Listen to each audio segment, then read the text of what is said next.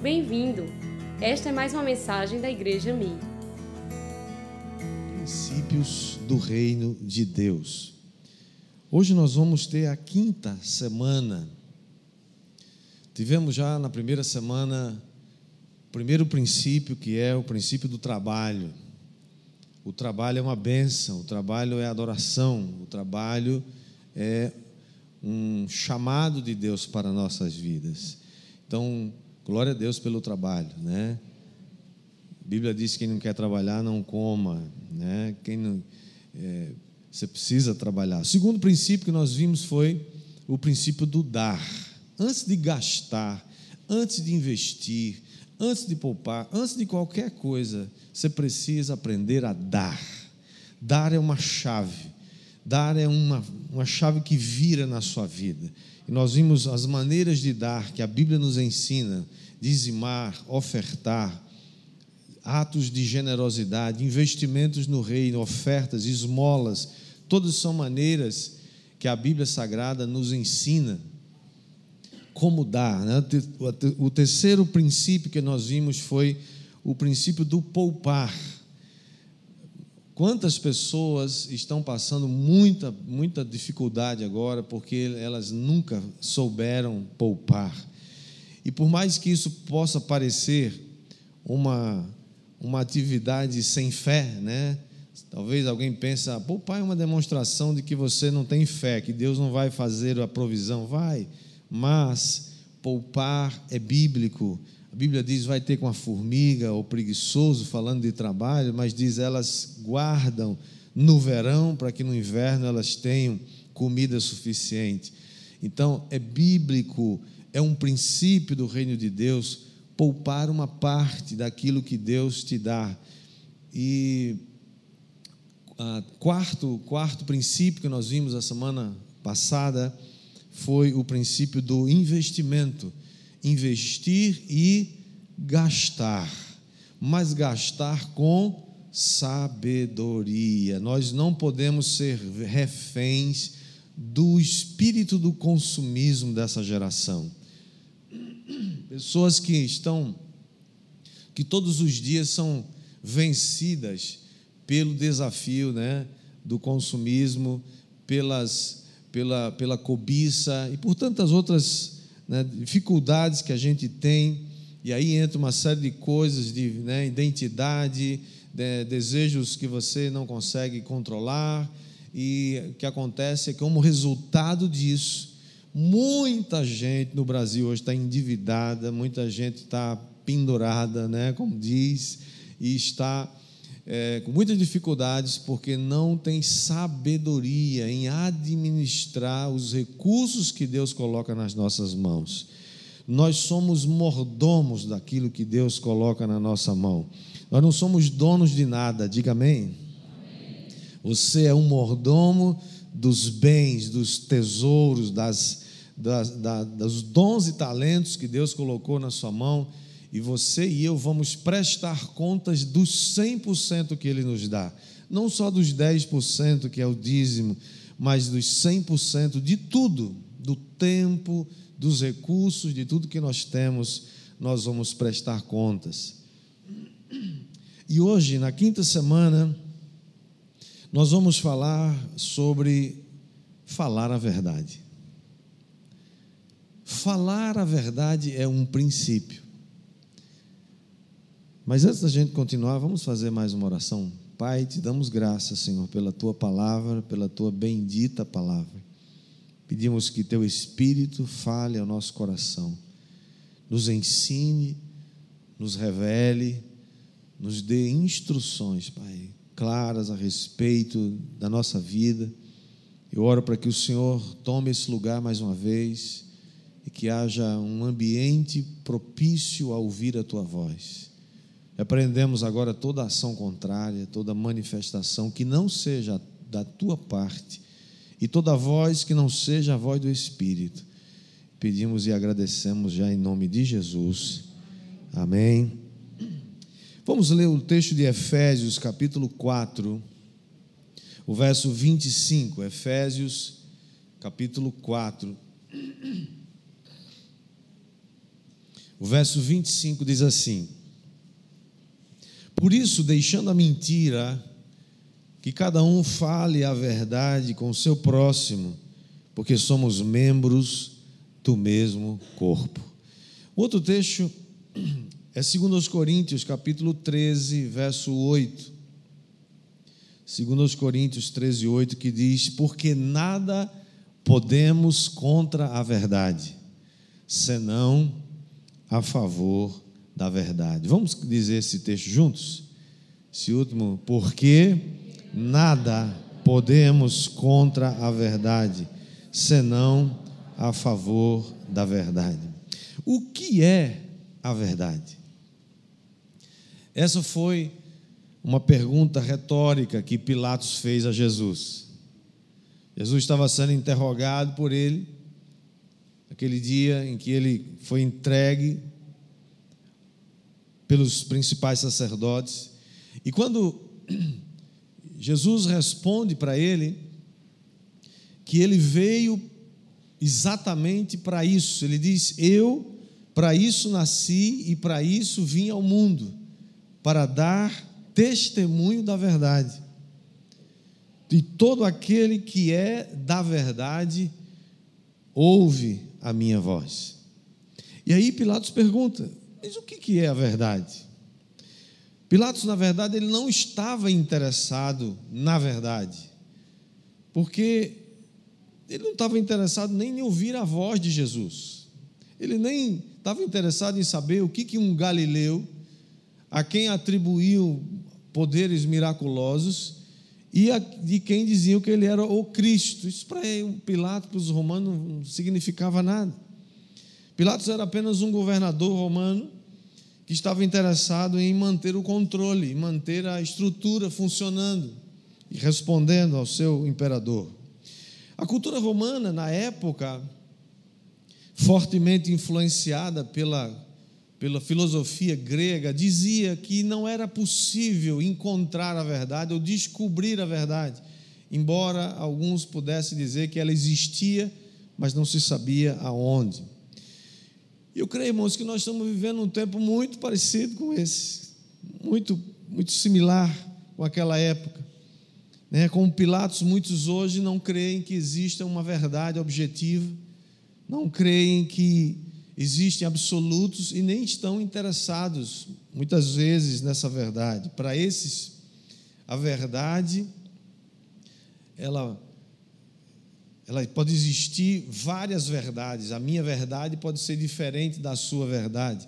É aquilo que eles chamam, gostam de chamar de pluralismo, né? onde todo mundo pode pensar o que quiser, escolher o que quiser, criar a sua lei que quiser. Um mundo que se auto-intitula né, de pós-moderno, mas na verdade é um mundo líquido, é um mundo plástico, é um mundo sem certezas é um mundo sem base, sem estrutura, sem fundamento, é um mundo caótico, sem Deus e sem amor. Isso a gente está vendo toda hora ao nosso redor.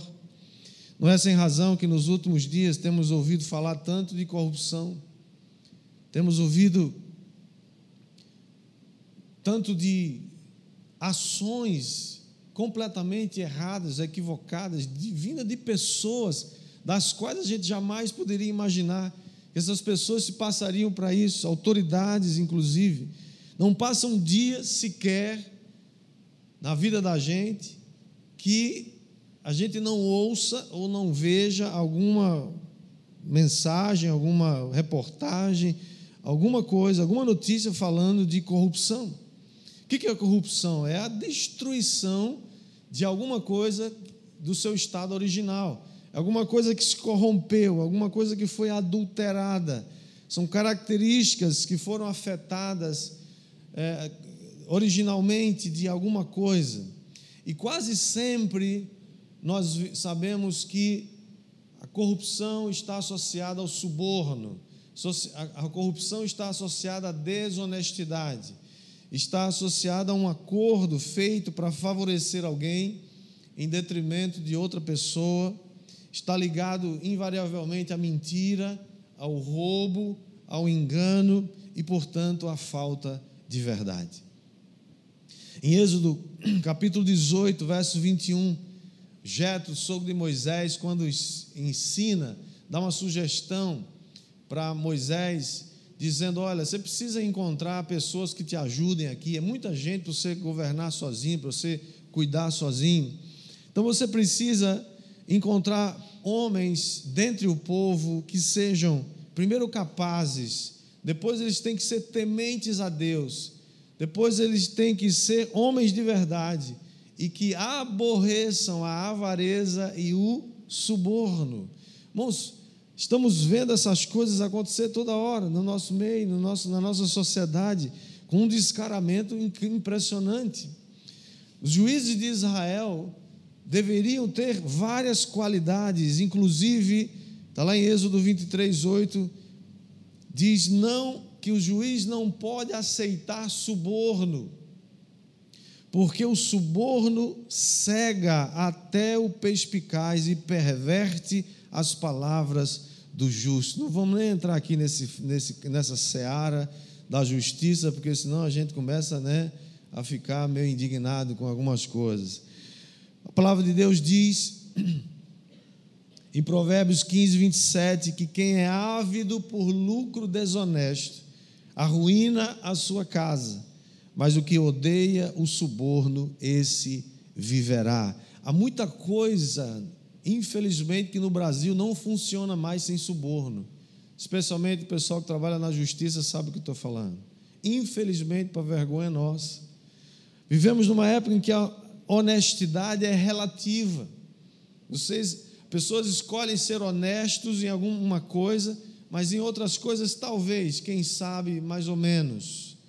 Cada um cria ou tenta criar suas leis, cada um acha que pode criar a sua moral, que pode criar o seu sua estrutura de moralidade a seu bel prazer. Nós vemos, por exemplo, alguém que achou uma carteira e a devolveu do jeito que encontrou, com dinheiro, com documento, com tudo dentro. E isso é notícia. Olha que ponto nós chegamos. É notícia. E quando essa notícia é dada, uma parte das pessoas que estão ouvindo essa notícia fala assim: Uau, mas que virtude dessa pessoa, que pessoa maravilhosa, tem que, tem que gratificá-la. Ué, ser honesto agora precisa de gratificação. E a outra metade fala assim: Mané, devia ter ficado com o dinheiro e jogado a carteira fora. É ou não é? E o que dizer de produtos adulterados? O litro que não tem um litro, o quilo que não tem um quilo, tem menos. Talvez aquele espertinho, né, que vende, acha que é esperto, que vende gato por lebre, que camufla, que esconde, que pinta, esconde a sujeira, esconde a coisa que está lá dentro. Irmãos, essas pessoas, eu fico pensando, será que elas acham mesmo que um dia não serão pegas? Essas pessoas acham mesmo que se ninguém está vendo, será que Deus não está vendo? Será que alguém acha que vai se estabelecer? Será que uma empresa, que uma pessoa, um serviço, um produto vai permanecer baseando a sua ação em cima de falsidade, de fraude? Isso é o maior dos enganos. Uma hora a casa cai. Sim ou não? Provérbios 20 e 23 diz assim: O Senhor detesta o uso de dois pesos, e uma balança desonesta não é boa. Provérbios ainda 12, 22 diz: O Senhor detesta lábios mentirosos, mas aqueles que praticam a verdade são o seu prazer. A verdade, irmãos, é um dos atributos de Deus. Jesus disse a respeito de si mesmo: Eu sou a verdade. João 14,6 diz: eu sou, a, eu sou o caminho, a verdade e a vida. Ninguém vem ao Pai a não ser por mim. Uma vida de mentiras não passa de uma carteira de identidade da sua filiação. E a Bíblia diz que o mentiroso é filho do Capiroto. João 8,44, Jesus estava falando para aquela galera que se achava, né? Filhos de Abraão, da descendência. Jesus diz: Vocês são do diabo. Que é o pai de vocês e querem satisfazer os desejos dele. Ele foi assassino desde o princípio e jamais se firmou na verdade, porque nele não há verdade. Quando ele profere mentira, fala do que lhe é próprio, porque é mentiroso e pai da mentira. Irmãos, nós vivemos numa sociedade mentirosa. Gente que mente tanto que depois ela não sabe mais se ela está falando a verdade ou está mentindo. Ela, não, ela se perdeu já no emaranhado de tanta mentira. Um dos dez mandamentos fala: não furtarás. E o outro fala sobre falar a verdade. O último dos mandamentos diz: não cobiçarás. Aliás, não dirás, o penúltimo mandamento diz: não dirás falso testemunho contra o teu, o teu próximo. A desonestidade, irmãos, na verdade, é a maneira da gente dizer que Deus não é capaz de nos suprir em todas as nossas necessidades.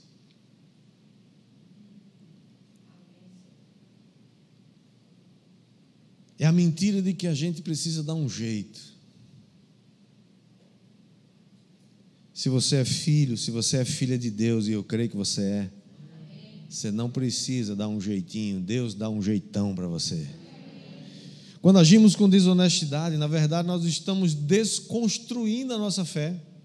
Olha o que diz Provérbios capítulo 14, verso 2: ele diz: Quem anda na retidão teme o Senhor mas o que anda em caminhos tortuosos, esse o, o despreza.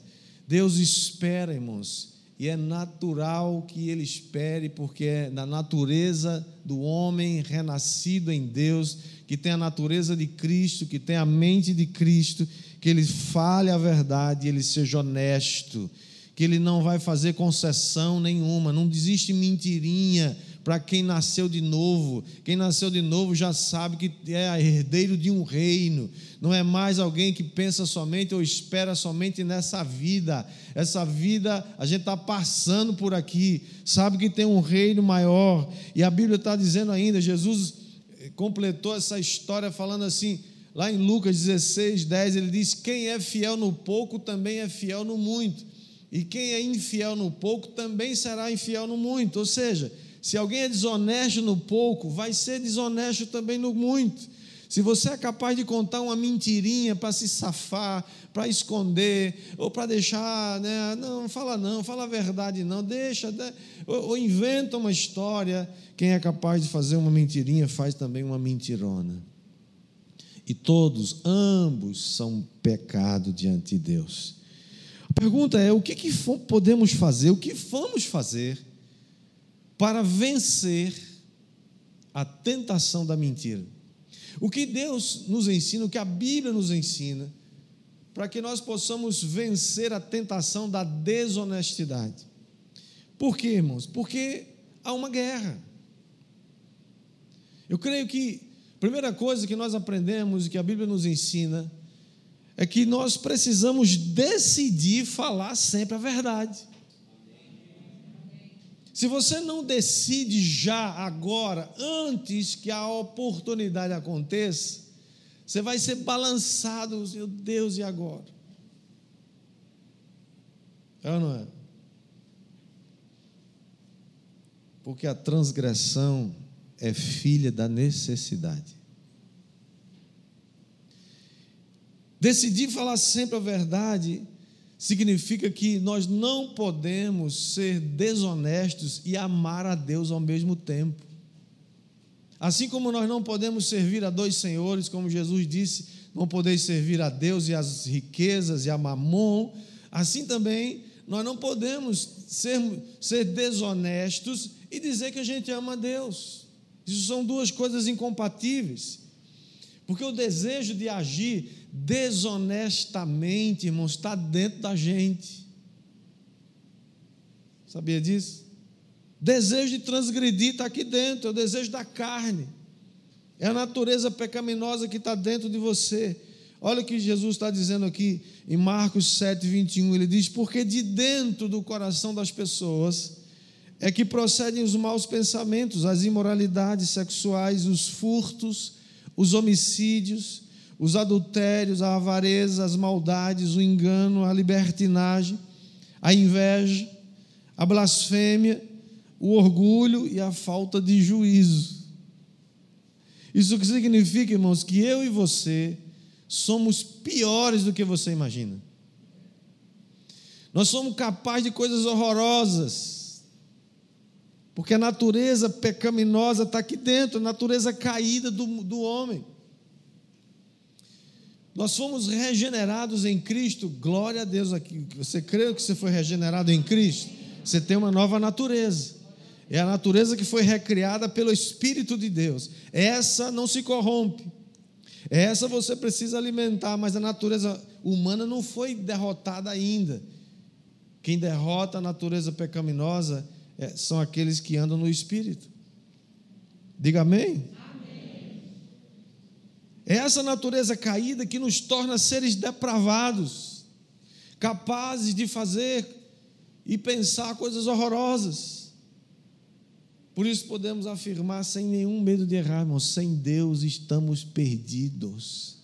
Sem Jesus estamos perdidos para sempre sem Cristo. É por isso que essa é, todo esforço missionário que a Débora falou aqui e que nós estamos empenhados, que as células estão empenhadas, que os missionários estão empenhados, é para que a gente possa avançar o reino de Deus e dizer para essas pessoas, para todas as pessoas, você precisa de Deus, você precisa de Jesus. Somente nós poderemos viver essa dimensão, na verdade, no entanto, falar a verdade, viver na verdade, se a gente tiver uma vida cheia do Espírito Santo. Muita gente tem naufragado na fé porque querem ou tentam fazer isso sozinhos, ou tentam dar jeito, não, eu vou dar um jeito nesse negócio. Isso é fruto, esse fruto da carne só pode ser combatido com o fruto do Espírito. A Bíblia está dizendo muito claro, Paulo escrevendo aos Gálatas, capítulo 5, verso 16, ele diz: Vivam no espírito e vocês jamais satisfarão os desejos da carne. Porque, verso 17, a carne luta contra o espírito, e o espírito luta contra a carne, é uma guerra aqui dentro. porque são opostos entre si, para que vocês não façam o que querem. Sabe qual é o problema daquelas pessoas que uma hora está lá em cima, outra hora está lá embaixo, uma hora está lá em cima, outra hora está lá embaixo? Vive no altos e baixos da vida. Quer que você, eu estou mal hoje. Ah, hoje eu estou legal, estou na benção, hoje está uma maravilha, né? Meu teste de hoje foi punk. Foi poderoso. No outro dia, Sabe qual é o problema? Eu creio que um dos problemas é esse: a gente alimenta mais a carne ou alimenta mais o espírito. Quem é que você está alimentando mais? Se você alimentar mais o espírito, você vai estar sempre lá dando rabo de arraia, chute, né, rasteira no capeta, e você tá, tem problema? Com certeza. Tem desafio? Muitos. Tentações muitas. Jesus foi tentado em tudo, porque você não vai ser? E eu também.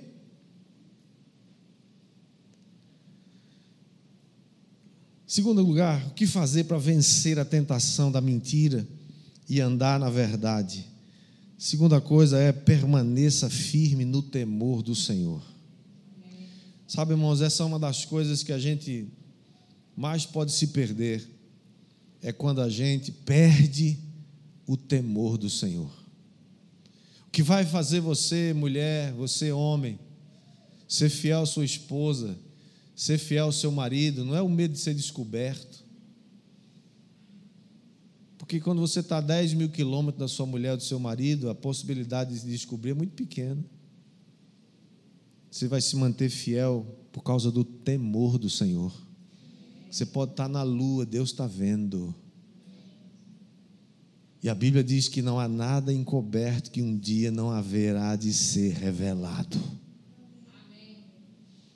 Não há um mentirinho nem mentirona que um dia não seja revelado. Provérbios 16, 6 diz: Pela misericórdia e pela verdade se expia a culpa, e pelo temor do Senhor se, se evita o mal. É quem tem o temor do Senhor vai evitar o mal.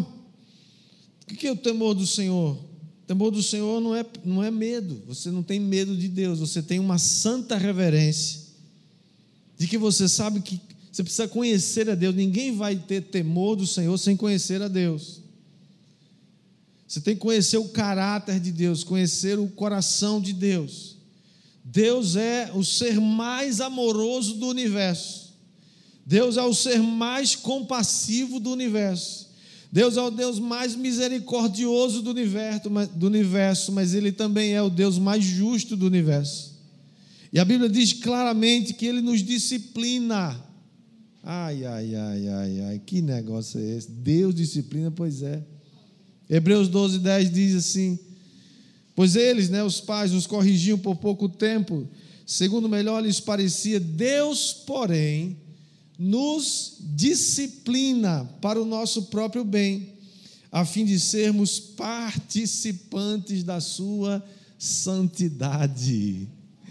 Você achava que aquela disciplina era um negócio assim, né? Deus não me ama, ninguém me ama, eu tô Não, é Deus te amando, é Deus nos amando, é Deus corrigindo. Deus é um Deus que corrige, ou seja, não brinca com Deus, gente. Deus é maravilhoso, com certeza, mas Ele vai disciplinar seus filhos. Quem está entendendo, diga amém. Então, primeira coisa, para fugir da tentação, da desonestidade e de, de falar mentira, qual foi a primeira coisa? Decida sempre falar a verdade. Segunda coisa, não abra mão de viver no temor do Senhor. E a terceira coisa e a última é escolha amigos que andam também na verdade. Quem são seus amigos? Quem são aqueles que te influenciam? Somos profundamente influenciados pelos amigos que nós escolhemos, para o bem ou para o mal. Eles estão o tempo todo nos inspirando a fazer alguma coisa boa ou má. 1 Coríntios 15, 33, a palavra de Deus diz: Não se enganem, as más companhias corrompem os bons costumes. Isso significa, irmãos, que nós precisamos realmente evitar conviver com pessoas desonestas.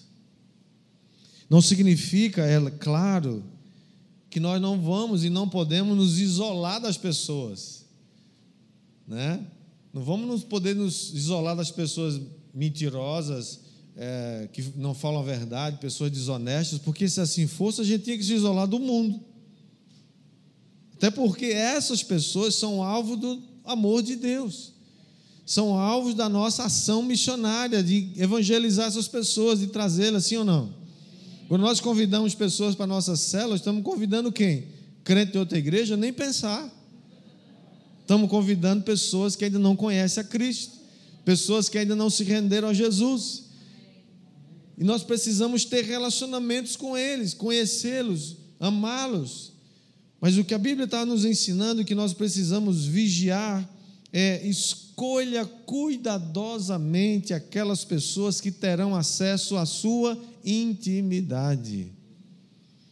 Aquelas pessoas que vão na sua casa, frequentam sua casa, aquelas pessoas com quem você se relaciona muito frequentemente, aquelas pessoas que têm acesso ao seu coração e à sua casa.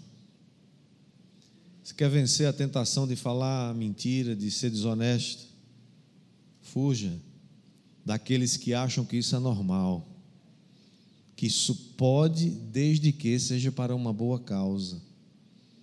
Que falar mentira, uma mentirinha pode, desde que seja para abençoar alguém. O diabo nem, nem disfarça mais, né? E por último, aliás, eu falei por último, o terceiro foi. Não, não é o último, não. É o último é agora. É o quarto que é o último. O quarto Falar de Cristo é falar da verdade.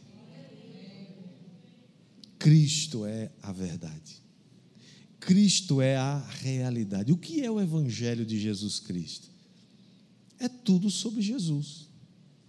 Se um dia alguém perguntar para você qual é a definição de Evangelho, Evangelho é tudo sobre Jesus. Paulo, escrevendo aos Romanos, ele diz: Não me envergonho do Evangelho, porque é o poder de Deus para a salvação de todo aquele que crer. Não me envergonhe do Evangelho. Jesus disse para os seus discípulos, finalzinho do seu ministério, ele já havia sido ressuscitado, estava próximo para ir para o céu. E ele diz lá em Marcos 16, ele diz: "Vão por todo mundo e preguem o evangelho a toda criatura, aonde tiver uma, criatura nesse mundo. Qual é a nossa fronteira? É onde tiver uma criatura que ainda não ouviu falar de Jesus. Pregue o evangelho a toda criatura. Quem crê e for batizado será salvo, quem, porém, não crer será condenado. Quem crê em que ou no que? Quem crê na verdade. Quem crê em Cristo, quem crê em Jesus, esse sim poderá e será salvo. Quem, porém, não crer, será condenado.